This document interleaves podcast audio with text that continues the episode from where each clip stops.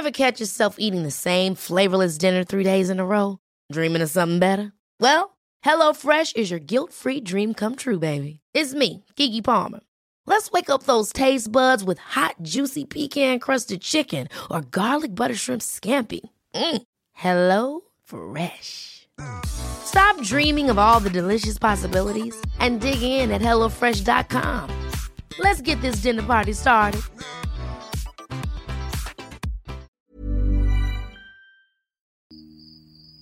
Тили-тили бом, закрой глаза скорее. Кто-то ходит за окном и стучится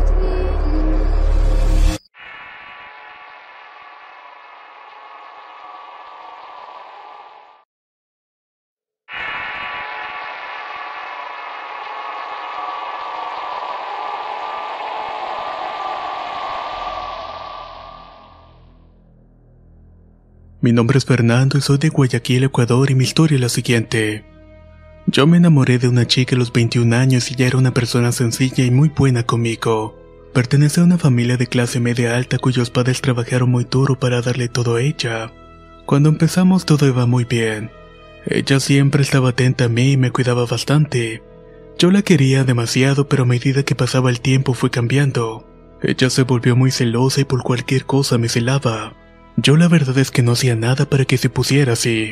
Tenía amigas como cualquier otra persona, pero ella las veía como rivales en potencia. Confieso la verdad que de algunas sentía un trato más dulce de lo normal hacia mi persona, pero yo no quería nada con ellas y solamente quería a mi pareja. Un día estando en su cuarto como es de costumbre, yo me puse a jugar en la computadora y ella me dijo que iba a bajar por algo a la cocina. Me quedé jugando pero me percaté que el juego no tenía sonido así que intenté prender las bocinas. Presioné el botón de encendido y al hacerlo lo moví y detrás de él cayó un sobre pequeño. Sinceramente yo no soy de revisarle las cosas a mi pareja, pero en ese momento pudo más la curiosidad y volteé para ver si no venía y tomé el sobre. Adentro había dos fotos, una mía y otra de ella. Estaban colocadas de espalda una con la otra y unidas con un lazo rojo. No entendía qué significaba y la miré por todos lados, pero no me pareció algo extraño, así que simplemente la volví a meter en el sobre y la dejé donde la había encontrado. Escuché que alguien se estaba acercando al cuarto y continuó jugando y olvidé el asunto. Tiempo después la relación se complicó y ya no soportaba los celos, así que decidí terminar con ella. Reconozco que ella sufrió bastante, pero yo de igual manera. Sin embargo, no podía continuar así. No me sentía bien estando en esa situación, sobre todo porque nunca hice algo para que desconfiara tanto de mí. Incluso resulta que algunas de mis primas tenían cercanía con ella, y me dijeron varias veces que por lo que hablaba de mí la sentían obsesionada y eso me asustó bastante. Al pasar poco más de seis meses de habernos separado, empecé a experimentar cosas muy raras en mi casa. Y aquí cabe recalcar que cuando recién cumplimos un año de pareja, ella me contó una vez que le gustaba mucho leerse la mano así como la lectura de cartas y otras cosas, y que tenía un lugar especial a donde iba a hacer todo eso. A mí jamás me llamó la atención, pero bueno, continúo con mi relato. Como mencionaba, empecé a vivir cosas extrañas. Por ejemplo, escuchaba ruidos provenientes de cuartos vacíos, y en ocasiones cuando miraba la televisión sentía que alguien estaba detrás mío. Eso me ponía bastante asustado y me armaba de valor y volteaba para ver, pero no había nada. Sin embargo, la sensación se quedaba conmigo. Otra noche en mi cuarto acostado con la puerta abierta podía ver el corredor iluminado levemente por el faro de la calle. Ahí me estaba quedando dormido y no pasaron ni tres minutos cuando empecé a escuchar a alguien sollozar. Para ese entonces mi hermana tenía cuatro años y sabía cruzarse los cuartos para dormir conmigo, mi hermano mayor, y pensé que era ella. Me levanté para mirar, pero con la luz apagada no pude ver a nadie. Salí de mi cuarto hasta la sala a checar y nada. Asumí que había vuelto al cuarto de mi madre y efectivamente ya estaba acostada con ella. Regresé a mi cuarto, me volví a acostar y el miedo ni pasaba por mi cabeza. Pero a los cinco minutos de tratar de dormir escuché nuevamente el sollozo en el mismo lugar. Traté con el reflejo de la luz de la calle ver si era ella intentaba notar su silueta, pero por más que trataba no lograba conseguirlo así que me levanté rápidamente. Prendí la luz del cuarto pero no vi nada. Con dudas y con un poco de miedo me volví a acostar y apagué la luz y me arropé con mi sábana. Me quedé viendo fijamente la entrada de mi cuarto, pero el sueño me fue ganando y estaba nuevamente quedándome dormido. Cuando de nueva cuenta escuché el sollozo, pero esta vez estaba a mi lado dentro del cuarto. El horror me invadió y me arrojé hasta la cabeza y empecé a rezar y no quise ver qué era. Así que recé y recé hasta quedarme dormido. Al otro día levantarme el primer pensamiento que se me formó fue el recuerdo de eso que había pasado. Me quise tranquilizar a mí mismo diciéndome que quizás lo había imaginado y en pocos días lo olvidé. Meses después, ya acostado para dormir, recuerdo que estaba boca abajo y abrí mis ojos, pero al querer virarme no lo podía hacer. Sentía que algo estaba presionando mi espalda y no me podía dejar de mover en lo absoluto. Podía ver todo mi cuerpo, pero no podía mover un solo músculo. Quise gritar, pero las palabras no me salían. Intenté desesperadamente moverme o zafarme de lo que me tenía así y al mirar hacia la ventana vi la silueta que estaba trepada en las rejas. Era como ver a un enano al menos del tamaño porque en realidad no se podía ver bien la forma. Lo único que podía percibir, aunque no entiendo cómo, es que me estaba sonriendo.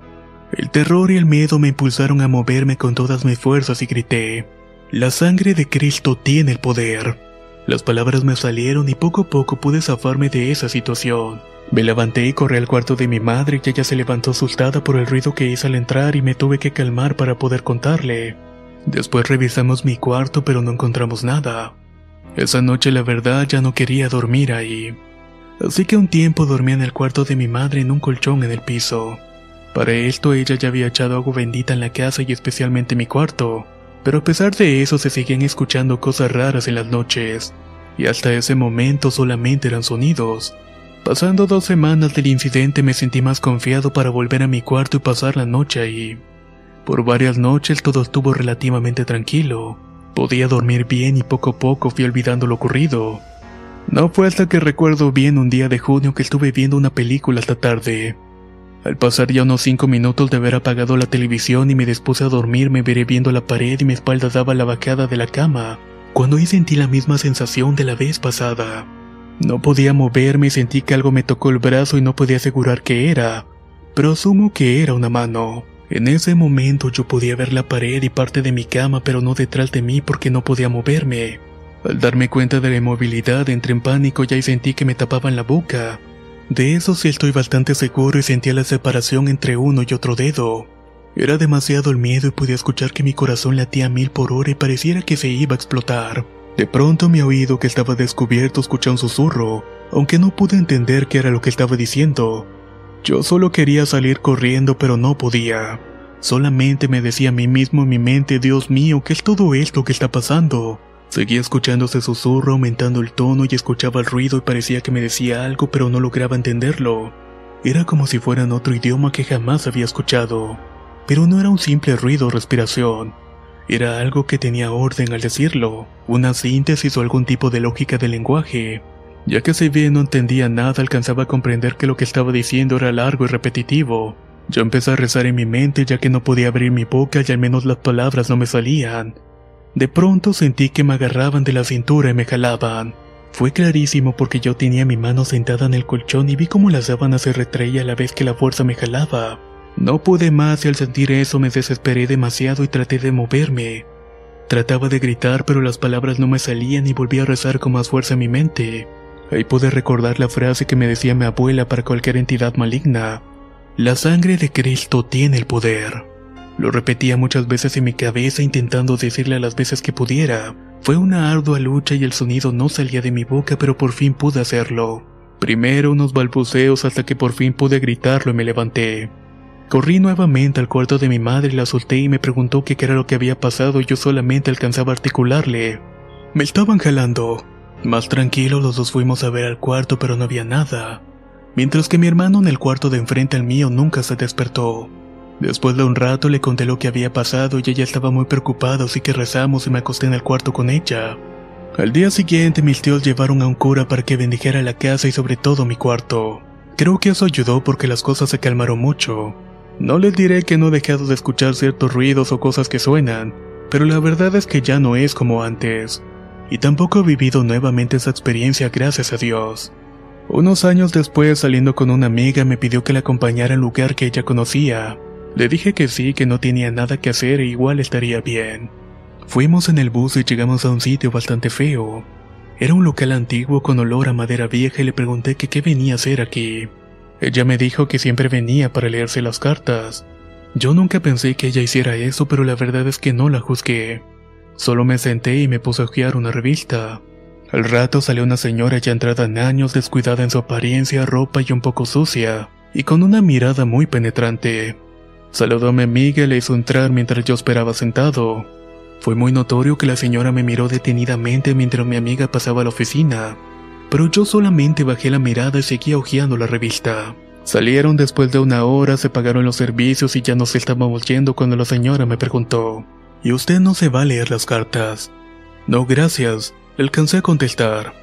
Pero entonces ella insistió, creo que es mejor que lo hagas, niño. Veo algo que está pegado a ti. ¿Pegado? Le respondí con un poco de asombro. Sí, pegado. A usted alguien le hizo un trabajo y le está molestando desde hace mucho tiempo.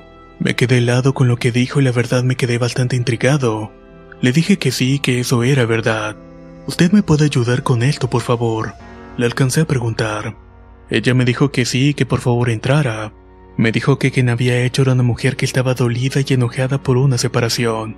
Enseguida se me vino a mi cabeza mi exnovia, recordé las fotos y le pregunté qué, qué significaban. Ella me dijo que quiso hacer un amarre para que nunca la dejara. No podía creer que mi exnovia era capaz de eso.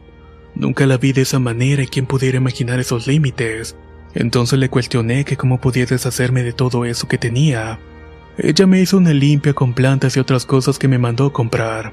Me elaboró unos preparados que debía tomar por un mes aproximadamente, y me dijo que quemara todo lo que me había regalado, incluso las fotos, y así lo hice.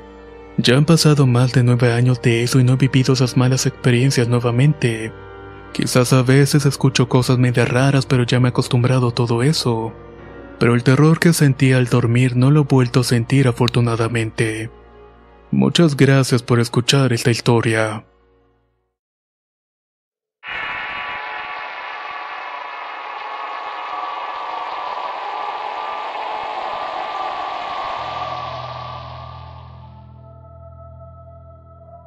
Soy de Jalapa, Veracruz, pero estoy viviendo en Coatepec a unos 30 minutos de Jalapa. Y hace dos años viví una horrible experiencia paranormal. Yo vivo sola con mi hija de 5 años y rento un pequeño departamento. Mi madre se fue a vivir con nosotros hace dos años, porque mi hermano quien la cuidaba se fue a trabajar a Monterrey y ella decía que escuchaba un hombre que le cantaba en el departamento. A esta situación yo no le tomaba importancia y le decía que no era nada. Ella sufría pesadillas, hablaba dormida y se peleaba con alguien. Yo no dormía por esa cuestión porque dormíamos en el mismo cuarto. Ella dormía en una cama y mi nena conmigo. Así sucedía diariamente y un día llegué y ella estaba hablando sola. Mi nena se quedaba con ella y siempre la encontraba dormida debido a que yo trabajaba por la tarde. Un día le pregunté que con quién estaba hablando y ella me respondió que con nadie. Yo no le hice caso y entonces ella me dijo, Mayra, el hombre que me canta ya me habló. Dijo que él es una persona que te conoce y que él te iba a ayudar con el problema de tu hermano. Mi hermano debía dinero en ese tiempo y le dije a mi madre que venía cansada y que quería cenar y dormir, ya que tenía varios días sin poder dormir a causa de las pesadillas de mi madre. Ella me contestó que le había dado una dirección y la dirección estaba en Jalapa. Me dijo que llamara a mi hermano para que supiera que mañana fuéramos. Yo le llamé a mi hermano pero no me contestó así que le llamé el otro día y le conté lo que había sucedido. Él me dijo que no le hiciera caso y entonces habló con mi madre. Yo estaba bastante cansada porque mi madre se ponía necia por todo el asunto. Transcurrieron los días y mi madre seguía con eso de que el hombre le hablaba. En eso ella me dijo una noche, no apagues la luz porque el hombre se pone muy pesado y amenazó con hacernos daño. Le dije que estaba bien y así quedó el asunto. No dormimos pero me desperté y al ver a mi madre dormida apagué la luz. Me volví a acostar y me quedé bien dormida y cuando de pronto escuché la voz de un hombre que me dijo al oído, la niña se orinó. En eso dormitada dije cómo que se había orinado, y en eso empiezo a tocar a mi niña y la sentí seca. Me levanté rápidamente a prender la luz pero no vi nada. No me dio miedo pero me dio una extrañeza que no se la comenté a nadie. Mi madre el día siguiente dijo que se quería ir a su casa porque sus cosas se estaban echando a perder. Con tal de que ella estuviera bien, le dije que estaba bien, que nos íbamos a ir. Ella vive entre Jalapa y Coatepec y empaqueamos y nos fuimos. Pero ahí comenzó el verdadero infierno. Llegaba la noche y ella no dormía y empezaba a pegar con un trapo las ventanas, la puerta y abajo de la cama. Yo le decía que ya se durmiera porque tenía que levantarme temprano por la nena, pero ella solo me contestaba que me durmiera que ella nos iba a proteger. Yo no le hacía caso y trataba de dormirme y ella se la pasaba en vela haciendo todo eso con el trapo. Llegó el miércoles y me dijo entonces que se fuera a dormir conmigo y le dije que sí. Todas las luces estaban prendidas pero ella seguía con sus trapos en mano golpeando las ventanas, además de que tenía mucha agua bendita. Le dije que se durmiera pero nos contestó que no, que nos iba a cuidar. De un momento a otro me desperté y me dijo que no fuera a la cocina porque se encontraba el hombre. Yo le dije que no se preocupara porque Dios nos estaba cuidando y él tenía más poder que todo lo malo. No vayas, solamente eso te pido. Le pedí que me pasara el celular y en eso me dijo que se veía el animal que había aventado entre la cocina y el cuarto, pero por más que intentaba verlo no veía nada. Ahí se me ocurrió grabarla porque mi hermano no me creía que mi madre se ponía así de mal. Cuando la empiezo a grabar noté algo en el celular y las luces estaban parpadeando. Por dentro me dije que esto no estaba bien. También tomé una foto donde me dijo mi madre que estaba el animal y salió una especie de gato. O al menos eso nos dijeron las personas que vieron la foto. Ya de ahí seguía grabando todos los movimientos de mi mamá y en eso las luces seguían parpadeando pero solamente eran en el celular. Continué grabando y por más que quería ver quién era solamente veía una cosa azul flotando como un espectro. Mi madre me dijo que si estaba grabando y le contesté que sí.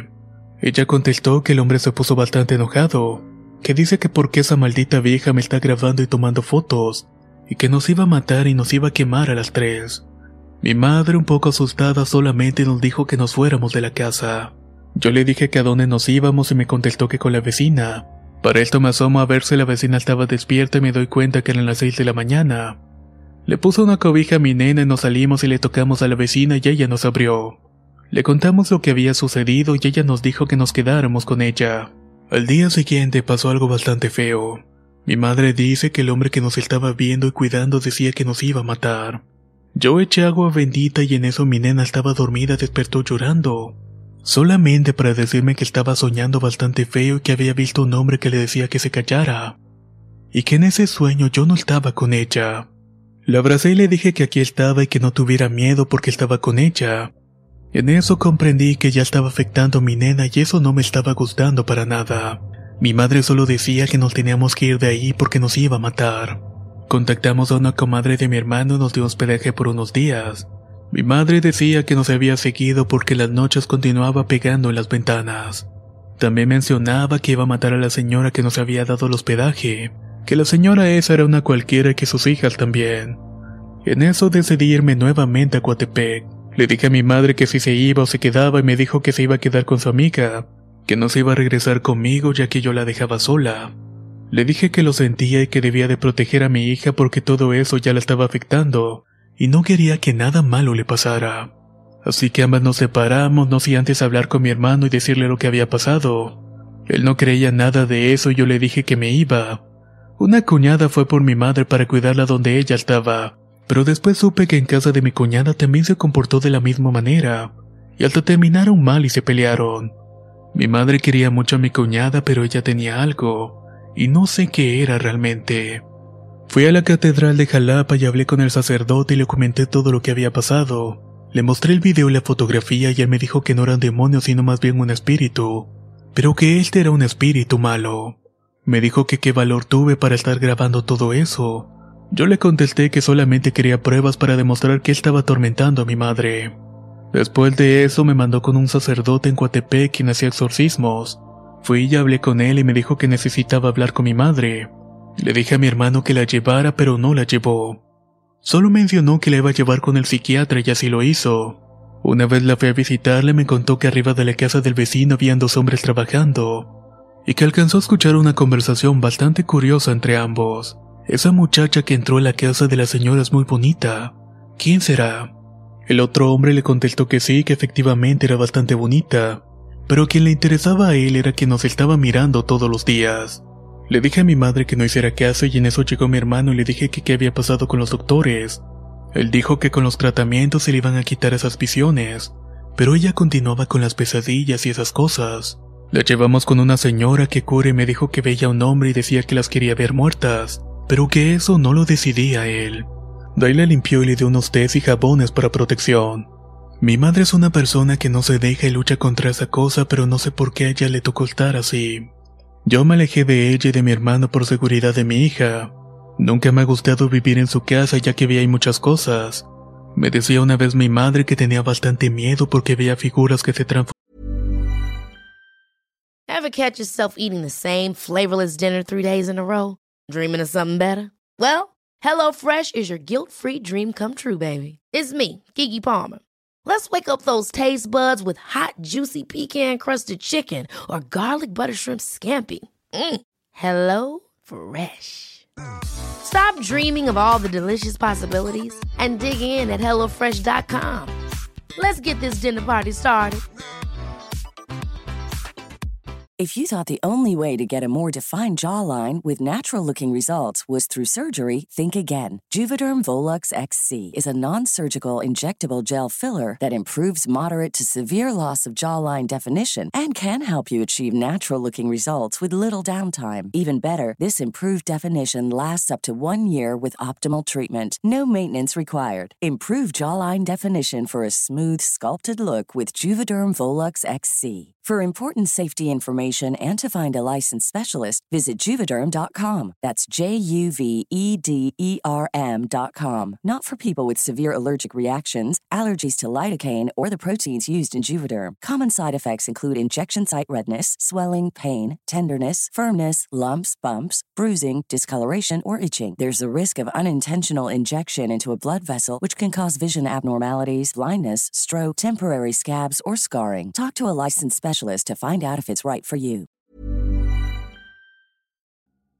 La primavera está aquí, así que es el mejor momento para sacar lo viejo de la rutina y vivir nuevas experiencias, entre ellas nuestros estrenos de terror y hasta una nueva manera de obtener dinero con tus compras gracias a iBota. iBota es una app que puedes descargar totalmente gratis y que te da la mayor cantidad de dinero en efectivo en cientos de artículos y marcas. No solo las botanas que disfrutas mientras nos escuchas. Olvídate de otras apps que son igual que brujos charlatanes y solamente te dan puntos fantasmas. Con iBotas simplemente agrega tus ofertas a la aplicación y obtén dinero real que podrás transferir a tu cuenta bancaria, PayPal o tarjeta de regalo. No lo dudes y únete a una comunidad con 50 millones de usuarios que ya disponen de los beneficios de más de 2.700 marcas y tiendas, como Lowe's, Macy's, Sephora y Best Buy. Y para que termines de convencerte, en este momento iBota está ofreciendo a nuestro público 5 dólares solo por probar iBota usando el código ROR cuando te registras. Solo tienes que ir al App Store o Google Play Store y descargar la aplicación iBota gratis para comenzar a ganar dinero en efectivo y usar el código ROR. Esto es iBota en Google Play o App Store y usa el código ROR. Aprovecha los nuevos comienzos y corre a descargar la aplicación para ganar más cashback.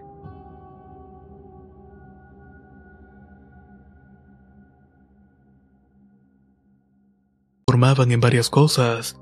Eso me da bastante miedo y le pido mucho a Dios por ellos, y que esa cosa ya los deje vivir en paz por completo.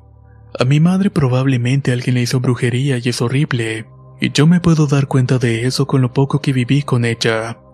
Muchas gracias por escuchar esta historia.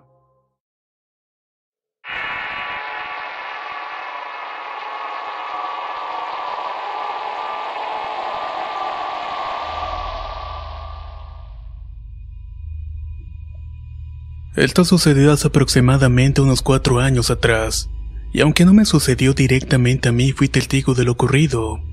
Me tocará hablar de un matrimonio amigo de mi familia muy querido.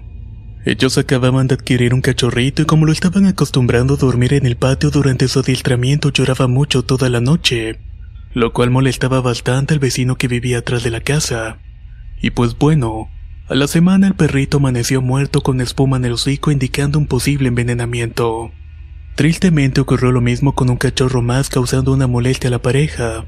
Incluso se llegaron a encarar con sus vecinos por problemas como golpear mucho la pared, música a altas horas de la noche y agresiones a sus hijos. En una ocasión esos vecinos tiraron su basura en el patio de mis amigos, los que sin pensarlo fueron a reclamar por lo ocurrido, y todo terminó en golpes en esa ocasión.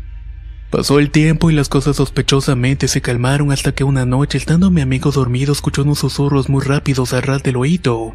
Se despertó y vio que todos dormían plácidamente y pensó que solamente había sido un sueño. A partir de esa noche no paró de ser así.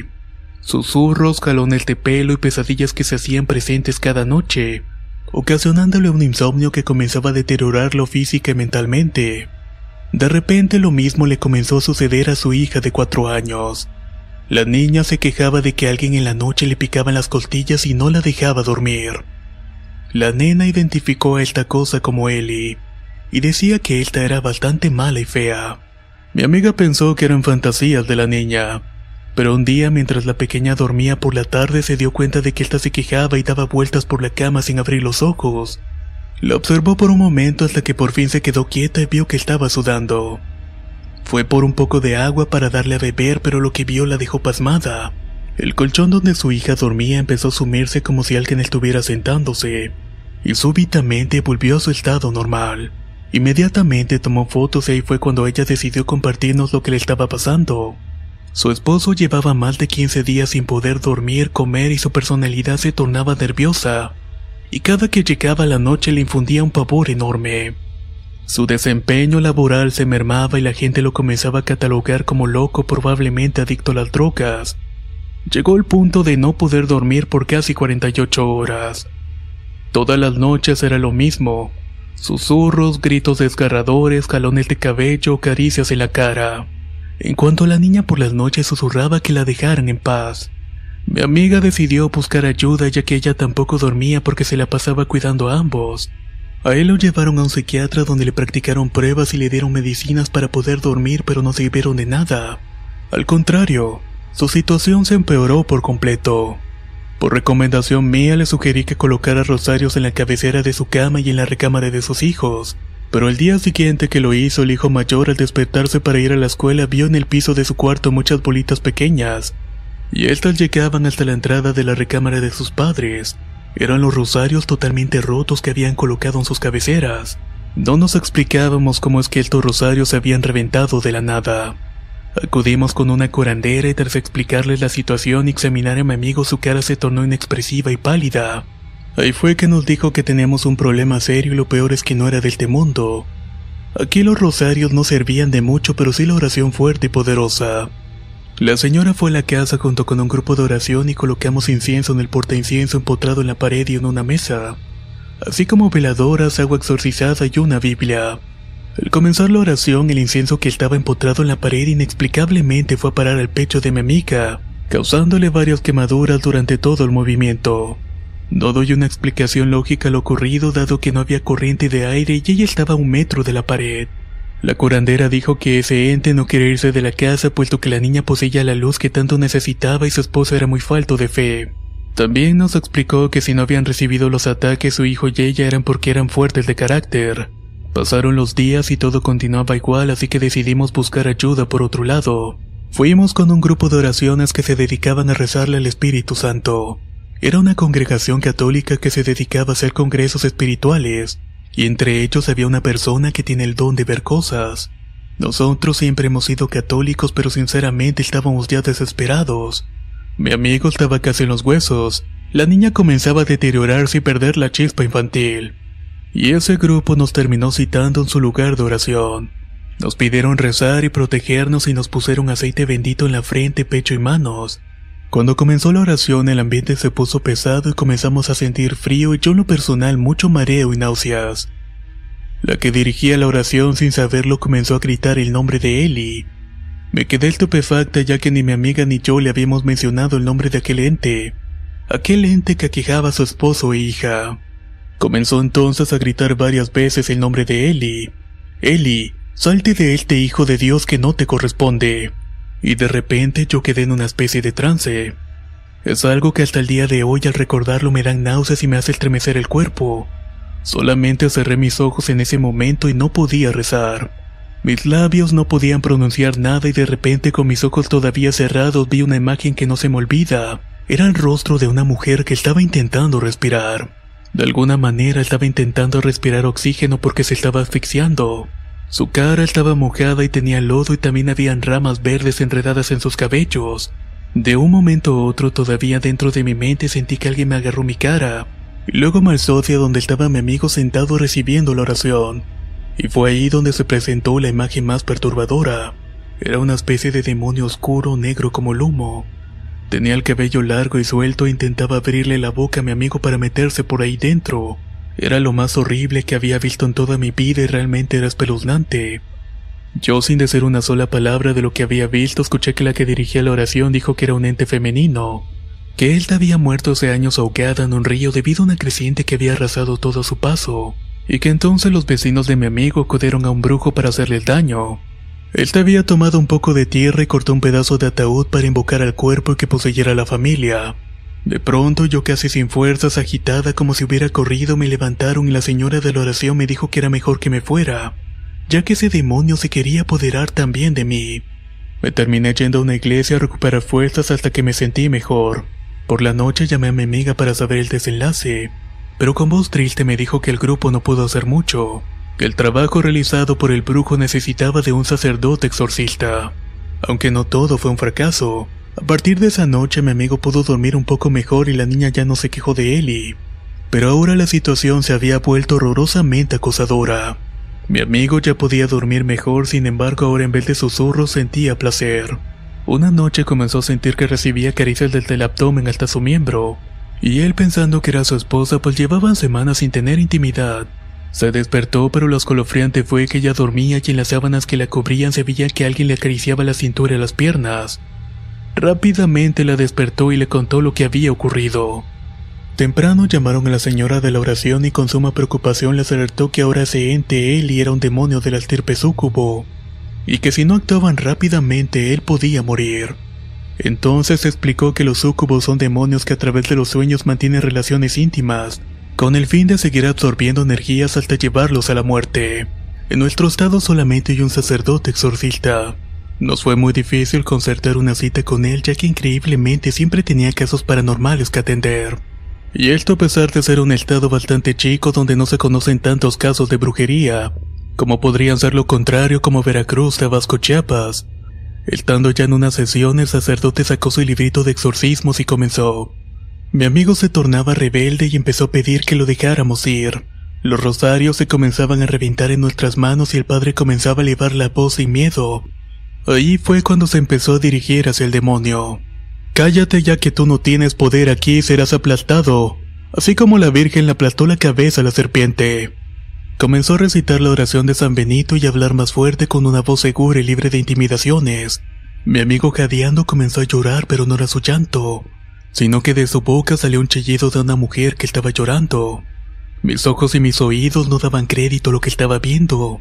De verdad que eso fue demasiado impactante para mí. Del cuerpo de él salía un llanto de una mujer cargado de dolor. El llanto se hizo cada vez más agudo, yo ya quería vomitar del miedo. Mi amiga respiraba profundo y con lágrimas en los ojos le pedía a Dios que todo parara. De repente el llanto se dio y mi amigo cayó al piso y el padre pidió que lo levantáramos. Tenía signos vitales con un poco de taticardia y al poco rato volvió en sí. Se recobró y pudo levantarse e increíblemente recobró el color y el semblante como era antes de tener problemas con los vecinos. El padre nos dio unos salmos y nos recomendó siempre tener agua y sal exorcizada en nuestras casas. Nos ordenó que oráramos por esas personas que habían hecho el daño. Mi amiga furiosa le preguntó el por qué. A lo que el padre le contestó que con venganza y odio no iban a terminar de salir del problema que se terminarían llenando de sentimientos negativos y que todo lo dejaran en manos de Dios y Él haría el resto. Y tal como dijo el padre, así fue. A los dos meses a uno de los vecinos lo rafaqueó un grupo armado al salir de su trabajo, y a las tres semanas la esposa se quitó la vida colgándose su casa. Yo confirmo amigos que existe el bien pero también esa contraparte el mal. Me despido de ustedes y muchas gracias por escucharme. Hagan el bien, sean tolerantes y siempre encomiéndense a Dios. Jamás le deseen el mal a nadie y no se conflictúen con la gente de gratis, ya que no saben con qué clase de personas se están tratando.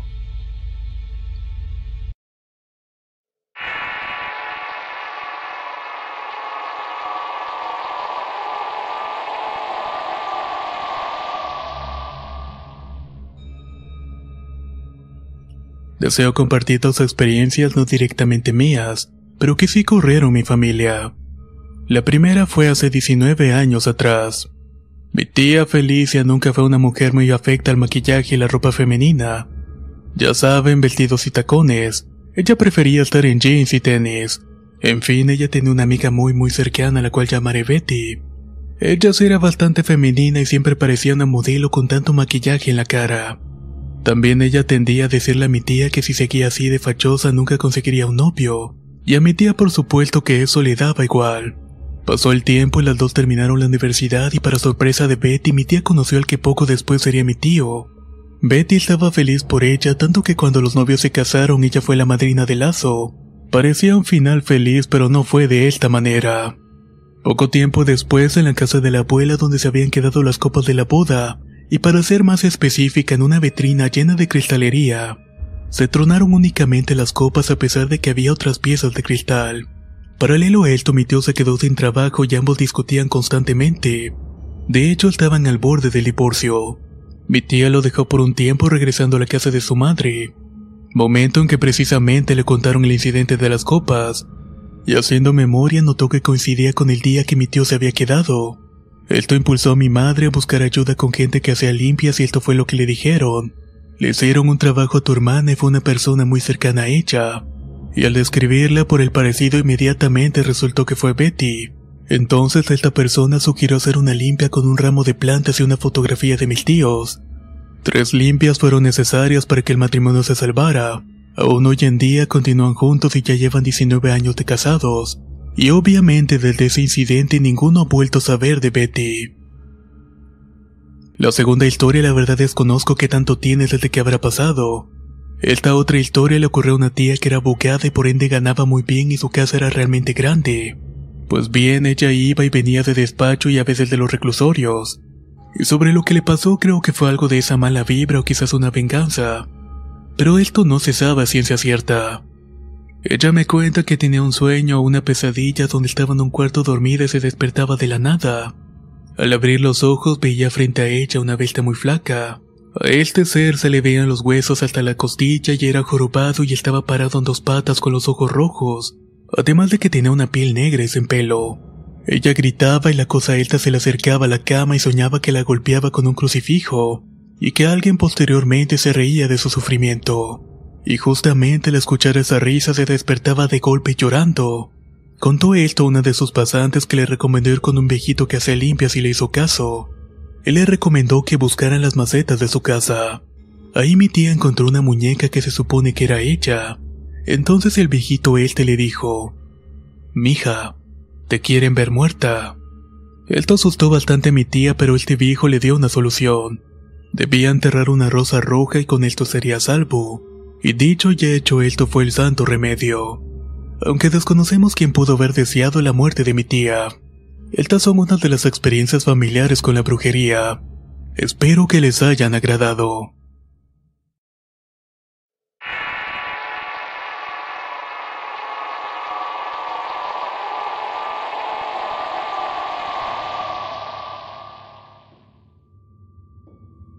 Todo comenzó con la muerte de mi abuelo que le habían detectado un tumor maligno en el cerebro. Durante el lapso que estuvo en el hospital nos turnábamos para cuidarlo y fue un domingo en la madrugada cuando se puso realmente mal. Llegó al grado de que estaba vomitando y broncoaspirando por la misma situación. En esa noche le tocó a mi cuidarlo. Ella es anestesióloga y por ende no le cuesta trabajo ver a los pacientes en estado crítico. En ese lapso en que se puso mal eran aproximadamente las 3 de la madrugada y ella menciona que se escucharon tres golpes en la pared del hospital. Inmediatamente se quedó viendo a la enfermera y viceversa por lo que mi tío le preguntó a la enfermera. Eso ya había pasado en alguna otra ocasión. Y la respuesta de la enfermera fue un rotundo no. En ese momento en que la enfermera atendía a mi abuelo, mi tía inmediatamente fue a todas las habitaciones del hospital y sorpresivamente todos estaban durmiendo. Incluso los pacientes y familiares que estaban en la misma habitación con ella por lo cual era imposible de que alguien con esa fuerza hubiera hecho algo de esa magnitud. Desafortunadamente mi abuelo falleció el mismo domingo como eso de las 11 de la mañana. Yo recuerdo que me había tocado cuidarlo ese sábado en la tarde y presentí su muerte, por lo cual ese mismo día me había despedido de él. Es importante mencionar que mi abuelo ya contaba con muerte cerebral, por lo cual toda la familia estábamos resignados esperando el día de su partida. Ese mismo domingo que falleció me encontraba en mi casa solo escuchando música y arreglándome para salir. De repente el celular comenzó a pausarse sin razón alguna, a lo que a mi mente se vino que probablemente mi abuelo se había ido a despedir de mí de alguna manera. ya que él había sido un gran apoyo cuando lo necesitábamos y me dolió mucho saber esa noticia. Nunca creí que fuera a irse tan rápido de este mundo, ya que él era un hombre fuerte y nunca se quejaba de alguna enfermedad a pesar de que era diabético e hipertenso. Días antes de su fallecimiento tuve la oportunidad de platicar con mi primo, el cual prácticamente había vivido ahí desde pequeño, por lo cual había crecido junto a él. Él me comentó que mi abuelo a veces iba a la azotea donde a ciertas horas de la madrugada lo veía que le prendía fuego algunas cosas, y luego enterraba ciertos objetos en las macetas. Pero lo que realmente me impactó fue que antes de que lo ingresaran al hospital mi primo se fue a dormir con él al cuarto para cuidarlo. Él me platicó que siendo como las 3 de la madrugada mi abuelo empezó a hablar con alguien a cual le decía que le iba a dar algunas cosas a cambio. Para esto mi primo mencionó que algunas imágenes religiosas que tienen luz empezaron a parpadear. E igual el ambiente empezó a tornarse muy tenso con mucho frío y demasiada oscuridad.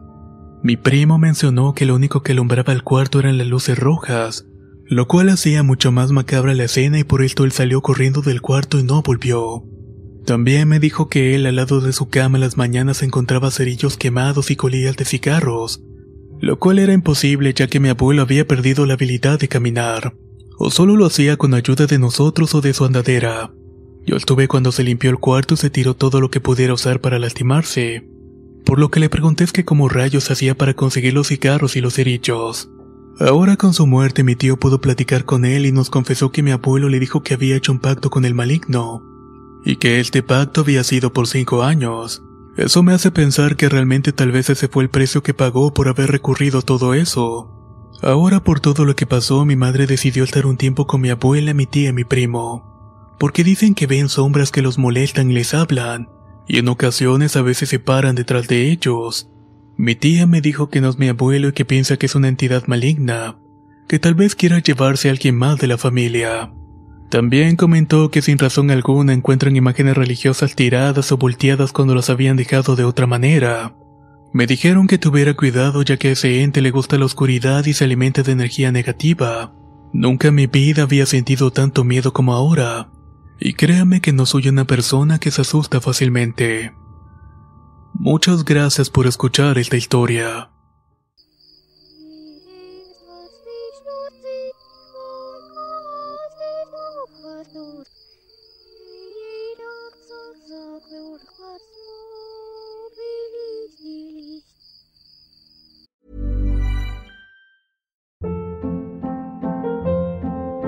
Hold up. What was that? Boring. No flavor. That was as bad as those leftovers you ate all week. Kiki Palmer here, and it's time to say hello to something fresh and guilt-free. Hello Fresh. Jazz up dinner with pecan-crusted chicken or garlic butter shrimp scampi. Now that's music to my mouth. Hello Fresh. Let's get this dinner party started. Discover all the delicious possibilities at hellofresh.com.